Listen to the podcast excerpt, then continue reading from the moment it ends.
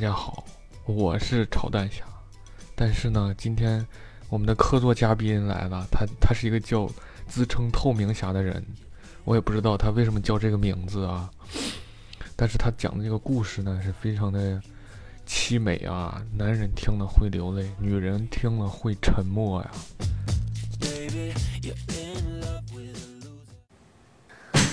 我是炒蛋侠的特邀嘉宾透明侠，之前呢是炒蛋侠的忠实听众。听了他那几期关于手游撕逼的节目，也很是感慨啊！真的是出国奇葩多，不出不知道，一出吓一跳。因为本人呢也是才来澳洲留学两两个月，只来刚来两个月，嗯，还对这里不是很熟悉。然后呢，可能是被炒蛋侠的节目传染了，最近也是遇到了一个。前无古人后无来者的奇葩，然后呢，这个故事炒蛋侠知道了之后，觉得很有必要跟分享给大家，希望大家不要遇到，不要像我一样这么倒霉遇到这样的人啊。然后我来给大家讲讲我这个奇葩队友的故事。现在给大家介绍一下这个故事的背景啊，我呢是在澳洲一所。也是世界排名前五十的比较顶尖的大学攻读研究生学位，但是因为在国内的语言成绩不是很好，所以就配了语言班到这边来。但大家也知道，澳洲的这个留学生的市场，由于他那个大学申请的难度很低，所以就是导致生源的质量也是参差不齐。加上澳洲是一个移民国家。比较热门的移民专业，像工程啊、会计啊，更是百分之九十五以上都是中国人。所以呢，语言班其实也就是澳洲大学变相收中国人钱的一个工具。虽然我在的这个班真的是没有外国人，全都是中国人，一共十八个人啊，但是真的是万万没想到，出了这么一个百年一遇的人间极品。不知道是不是在国内压抑自己天性已久，出了国终于可以发泄出来了。总而言之，就是遇到他之后，我顿时觉得我之前二十几年的那个人生经历，没有遇到这种人真的是暗淡无光，且不够精彩。我想先介绍一下这个同学，简称 S 吧。S 同学呢，在前五周。在我们班就没有什么朋友，不是说大家刻意孤立他或者什么的，我们自己交的朋友也都是这五周过来之后，慢慢的熟悉起来了，然后就一起玩了。而他呢，据说是已经上了，在这我们这新的五周开始之前，已经上了十几周的语言了，也就是说他的成绩要更差一些。然而感觉他还是一个朋友都没有，没有，每天都是独来独往的。独行侠一个，然后我是属于那种挺喜欢观察别人的人，喜欢看一些小细节什么的，然后我就发现了这个女生比较奇怪的一些端倪啊，她身上。第一点就是感觉她好像头发总是油油的，就是不怎么洗头，邋里邋遢的样子。这个这个就不说了，no judge。这个就。只能作为这个女生不是很爱干净或给人第一印象不怎么好的一个这么一个标准吧。然后呢，第二次关注到她是发现她连续一周穿同一件衣服来上课。这个细节我身边的两个好朋友也发现了，可能是大家都发现，但是都不好意思先开口给对方八卦。然后有一天。正好他迟到了，S 同学迟到了。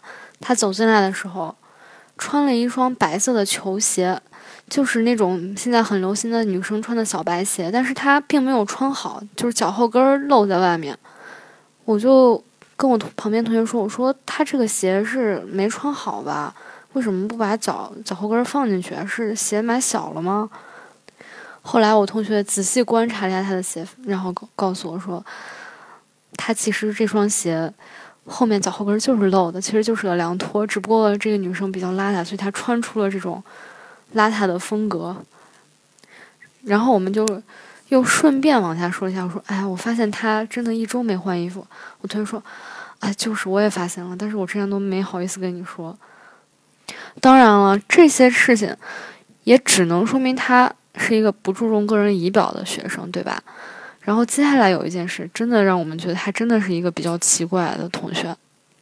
有一次，他在课间的时候去找我们老师说：“老师呀，我那个 Blackboard 上面的那个 Life Review 的那个小测试，我想在上面打字，我打不了怎么办？Blackboard 是一个 online 的学习平台，就是我们每天会有作业在那上面。”然后老师就跟他说：“因为那个是 PDF 的格式，PDF 是不能打字的，为了保保护版权嘛。这个我觉得是个人都知道吧。”然后 S 同学一脸费解地望着老师，表示他自己不懂，感觉像打开了新世界的大门。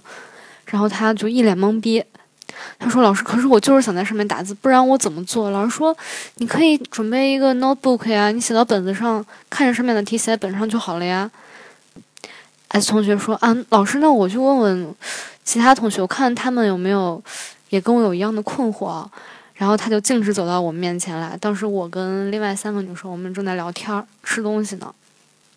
然后他就问我们这个问题，然后我们就给他说：“我们都是在本子上写的呀，PDF 上不能打字。”结果你知道 S 同学回去之后跟老师说什么？S 同学说：“老师啊，他们跟我有同样的困惑。”这个问题怎么办呢？瞬间呢，我就觉得老师用一种关爱智障的眼神看着我们。结果上课之后，老师就给全班同学又解释了一遍，那个东西应该怎么怎么做。PDF 上不能打字，它不是 Word。然后坐在 S 同学旁边的一个女生，下课告诉我们说，S 同学在他的本子上用签字笔写上了大大的几个字：PDF 上不能打字。听到他这么说，我我感觉就感觉我的智商被他羞辱了，而且还是那种，哎，你憋在心里你也没法说出口的那种感觉。然后呢，S 同学的口语也很差，他每次跟老师说话都是拖拖沓沓、磕磕绊绊，加上他他是东北人，说话那说那英语那东北味重的是，真是我见过，我认识那么多东北人，这是我见过就是口音最重的一个。就我觉得中国人都听不懂他在说什么，我不知道老，我其实也不知道我们老师听不听得懂。我们老师也不是澳大利亚人，他好像是巴西人。在这里心疼老师三秒钟。就这样呢，前五周过去了，S 同学在我们班上是没有一个朋友。然后呢，到了新的五周，我们有一个 news response 的 presentation，就是必须是两个人一组。然后找一个一个硬新闻，两个人分析一下它的分析下它的主要内容，然后影响，最后再给出自己的评论、自己的观点，最后再提一个问题，基本上就这四个部分。因为我们就是新的五周开始的之前放了十天的假，但是之前呢，我们因为换了老师，之前老师并没有跟我们说清楚这个 task，就是这。第六周一开始，第一周就要开始 presentation，所以大家放假的时候也没怎么注意，就在各自玩各自的，然后一来就懵逼了。我们的组之前分的也是乱的，就是有三个人的，有两个人的，有四个人的，所以老师就重分了组，让大家自由组合嘛。我们班十八个人，正好分九组，结果大家就自由组合。当然，S 同学是没有人跟他一组的了。然后，因为我和另外两个女生，我们三个关系比较好。于是就到了一个很尴尬的境地，最后就剩 S 同学和我们三个人没有分组，而且我们三个人都不想跟 S 同学一组。我说那要不我们黑白配？然后那两个女生感觉好像也不是特别愿意啊。其中有一个女生说那要不然我跟他一组吧，但是我们两另外两个人又不怎么好意思，就总觉得这样特别特对不起他，毕竟是好朋友嘛。后来老师就说。你们要再决决定不了，那就由我来决定。我们说好，行吧，老师你决定吧。于是呢，因为我的名字在第一个，老师就把我跟 S 同学放到一组了。我当时真的是万念俱灰啊，就是已经心中已经升腾起一种不好的预感，因为我觉得 S 同学看上去就是那种很难交流、脑子很愚钝的一个人。分组结束了之后呢，开始抽签，老师就是写了九个顺序。抓起第几个你就是第几个说。然后 S 同学代表我们组，代表我们俩去抽了签，结果抽到了第二个，我也真的是醉了。也就是说，那天抽签的那天是周二，我们周四就要 presentation。我我当时想，那真的这个赶紧回去找新闻，然后赶紧两个人分下工，该弄什么弄什么，然后赶紧做 PPT。毕竟你你这个 presentation 你不能读嘛，你还要对着大家说出来，还要让大家。就是让大家 engage 到你的这个 presentation 里来，你有你要提问嘛，要还要让他们讨论，所以还是一个比较巨大的这个工作量呢。然后呢，第二天放学，因为周二周二一下课，本来我是想叫 S 同学跟我一起图书馆，我们俩讨论一下，结果 S 同学风一样的就消失了，我只能晚上先跟他说，我说你先找找新闻，我们俩先各自在什么 BBC 呀。还有澳洲的这边的一些新闻网站，我们先找找有没有比较好的新闻素材，然后分析一下看能不能说，然后明天我们在放学图书馆再讨论。哎，同学说可以。当天晚上我找了几个题目，他也找了几个题目，我跟他发过去。我记得其中有一个是，我记得好像是香港，香港这个地方的游客乱象，主要是分析一些就是。中国游客的不文明举动，因为这个游客大主要的这个不文明行为是由中国游客带来的。他看了之后说：“你这不是印新闻吧？”然后他给我发来了三篇文章，一篇呢是川普会见加拿大的总理，一篇呢是什么澳洲银行信用评级三 A 信用评级降级。还有一篇是关于恐龙化石胚胎方面的研究，我就问他，我说你找到这三个文章，你不记得老师说，就是 presentation 选的 news 一定要 interesting，一定要是 interesting topic，你选的这个专业性太强，大家都没什么兴趣，也看不太懂，而且里面的生词也很多，对我们来说也很难，就我们就只有一天的准备时间，然后他就跟没听到似的。就是一直说，哎，我觉得我这挺好，我们就做这个吧。我说，你先，你先别急着弄，明天我们下午去图书馆再好好找找，明天再开始。他也没回我，哎，我想着就这样吧，第二天，第二天再说呗。我真的很其实很想跟他说，哎，我这个学新闻的，我需要你教我什么是软新闻，什么是硬新闻，我自己还不知道了。你一个上课不听讲、不记笔记。也不带书的人，连那个几个部分都是看我的，你还好意思跟我说这些吗？但是我想想忍忍，反正是你的 group member 嘛，你们要合作，你现在就这样子指责人家，你之后也不太好。事实证明，后来的事证明，我真的是想太多了。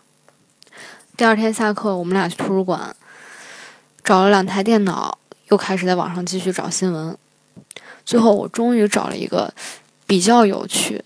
时效性也很强，就是才刷出来不久，几小时之前才发布的一条新闻。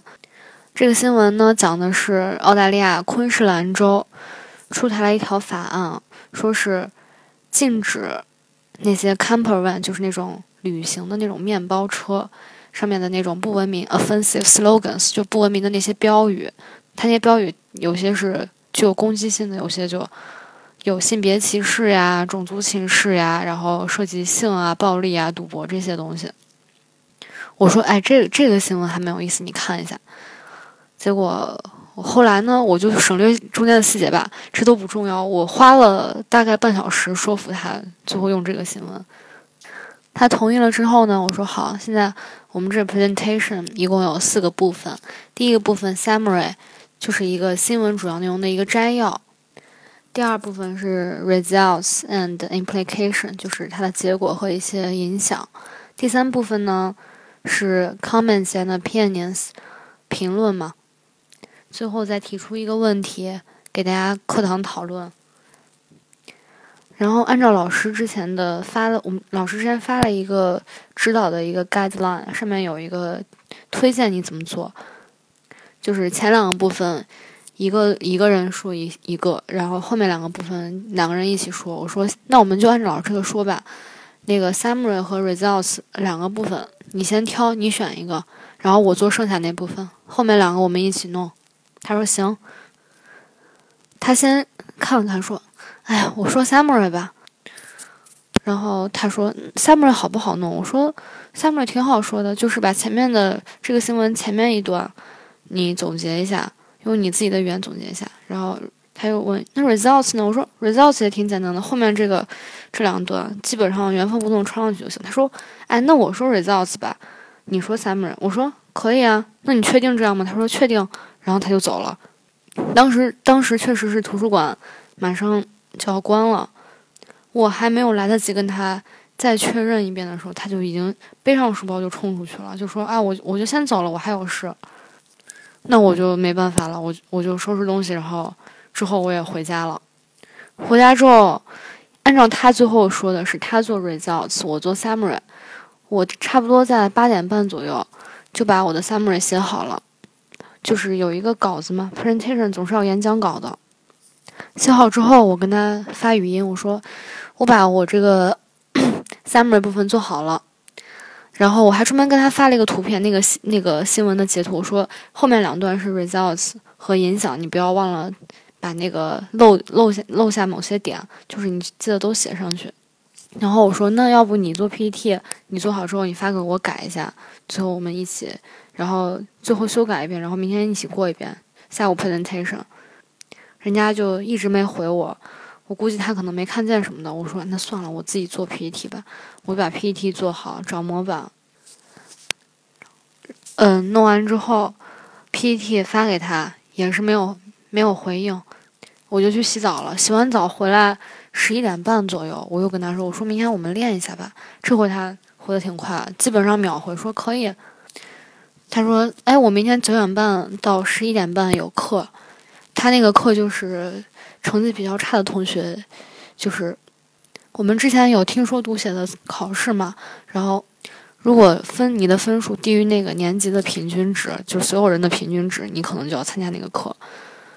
他说：“哎，我九点半到十点半有课，因为我们是十二点十分上课嘛。”他说：“那我们九点半之前练吧。”我说：“那我们十一点半之后去食堂练就好了，九点半之前也太早了。”他说：“那行吧。”然后我跟他说完我就睡了。结果呢？第二天早上起来，我八点半起来的吧，差不多。然后看他一串消息，六点半多发来的。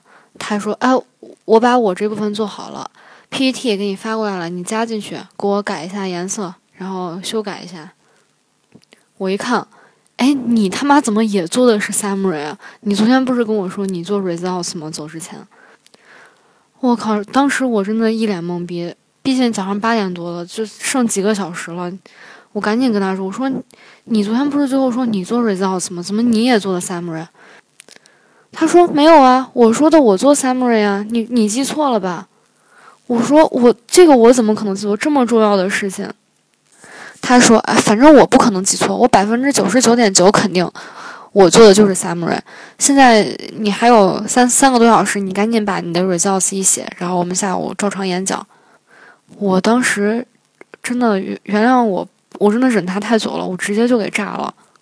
哎，我就奇了怪了，你说我让你先挑的，你做 re，你说你做 Results，结果你把我那部分做了。早上告诉我你要上课，那本来我十点还有一个叫 workshop，就是一个类似于一个小讲座，而且这一期我还很想去，他讲的是如何在澳洲找一个。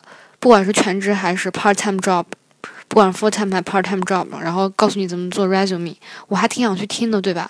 让现在你告诉我说你要上课，让我来做，更何况是你做了我的那部分，我是真的非常不爽。而且我觉得短短时间我也来不及准备了，我要先把 results 部分写好，加到 PPT 里去，然后我还要再练。那昨天晚上我也把我那 summer 那部分。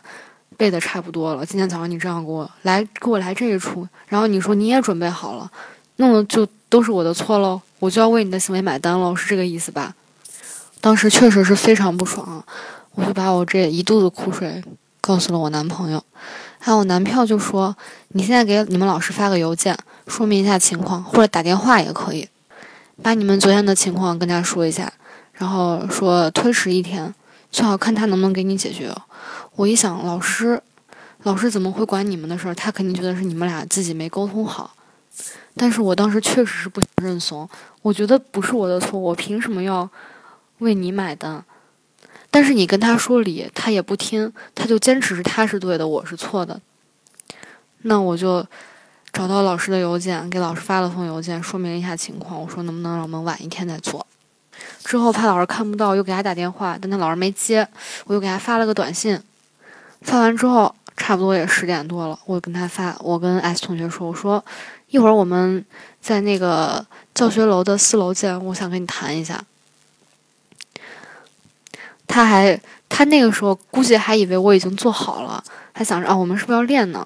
他说行啊，他十一点半，他说啊行，那我十一点半过去，我下了课就过去。我就憋着一肚子气去找他。我当时想的是，先不告诉他，我告我跟老师发邮件。你现在你现在要是给我，你给我承认，昨天你确实说的你做的 results 部分，你做了我那部分，你承认你的错，然后我们现在一起再把 results 部分做完，明天我们 presentation。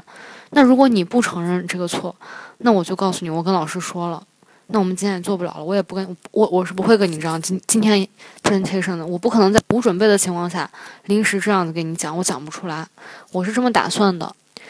但见到他之后呢，确实是有点生气，有点急。我就先拿着我昨天晚上八点多发的那条微信，我就我就拿到他面前，我质问他，我说：“你先听一下这个微信。我昨天晚上就跟你说，我把 summary 部分做好了。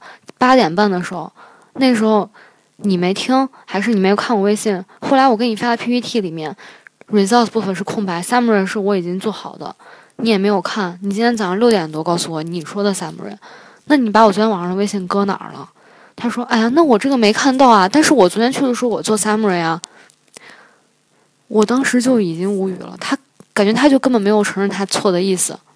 我说你，我说你做人不能这样吧？你你就承认一下是你做的，你做错了怎么了？我们现在接接接着一起做不行吗？我当时说的时候语气可能比这现在要稍微激动一些，所以可能是。在他看来，我是可能是在骂他，或者是在羞辱他，怎么着的，然后把人家逼急了。哎，同学说：“哎，你这个人怎么这样说话？你给我闭嘴！你是不是傻逼啊？你，你有你这样撒谎的？你也太心机婊了吧？就差不多是这意思。说这番话，然后背上书包就给走了。哇，我当时真的是，真的是都要气得哭出来了。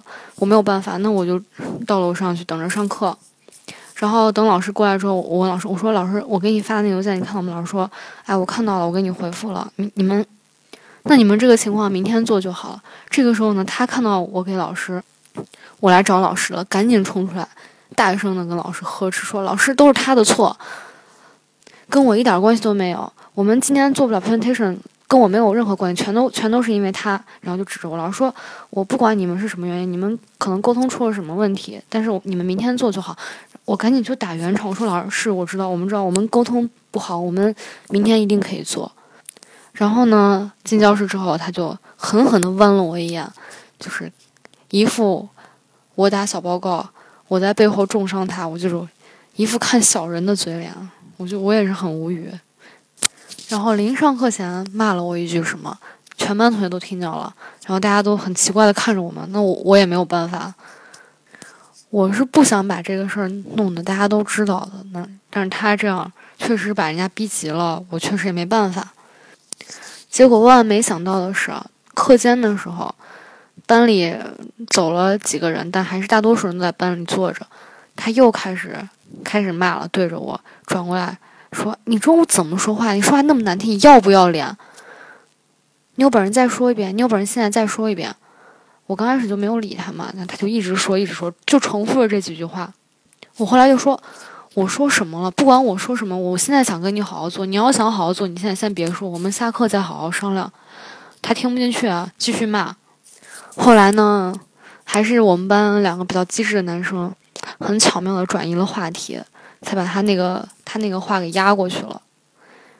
反正当时整个班级弥漫着一种尴尬的气氛。我是从来没有被别人这样当众羞辱过，直接就，哎，还是明明站里还怼不过人家，所以我就很怂的被骂哭了。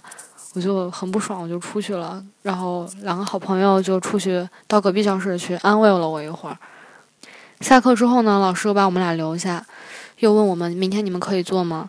我当时我其实确实哭了一场之后，心里也很难受，就想着干脆我能不能跟老师说我自己做。但是下课老师那样问的时候，我又不好开口了，我就跟老师说：“老师，我们明天能做好，明天我们可以 presentation。”老师说可以，那你们明天加油吧。然后，然后呢，我看都没有看 S 同学一眼，我就直接就走了。当时确实是不想跟他再多交流，不想再跟他有任何多余的交流，就只想赶紧把这个做完，然后永远的跟他井水不犯河水，再也不想跟他说话。然后因为 S 同学坚持自己没有错嘛，然后 results 部分他肯定也不肯跟我一起做了，那我也没有办法，总得有一个人做吧。两个人都这样僵着，明天怎么办？还还要不要分数了？所以晚上呢，我又花了三个多小三四个小时吧，加上做 PPT。把那个本来该属于他的那部分做好了，然后我看了一下他给我发的 PPT 啊，就只是一页白色的纸，上面有几行字，我就有点不爽，我就嘲讽他，就说你这 PPT 你还不如直接给我发 Word 或者直接给我发一串字过来好了。然而 S 同学的智商根本看不懂我是在嘲讽他，很认真的跟我解释说，总得有几行字吧，不然都是标题，大家也看不懂呀。我说那好好好，你是你说什么都是对的，好吧？就是我深深的为我们的这个明天的演讲担忧，但是我没有办法，因为也没有时间再练了。我明天也不想跟他再练了，我就跟他说了一下明天的流程。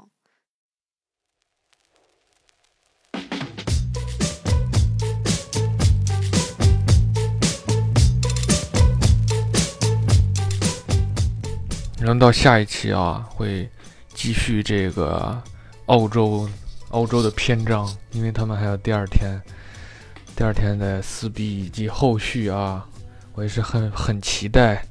望眼欲穿，这个第二期应该就在明天或者后天，差不多就可以跟大家见面啊。透明侠同志也是非常的 angry，非常的。非常的 angry，exciting。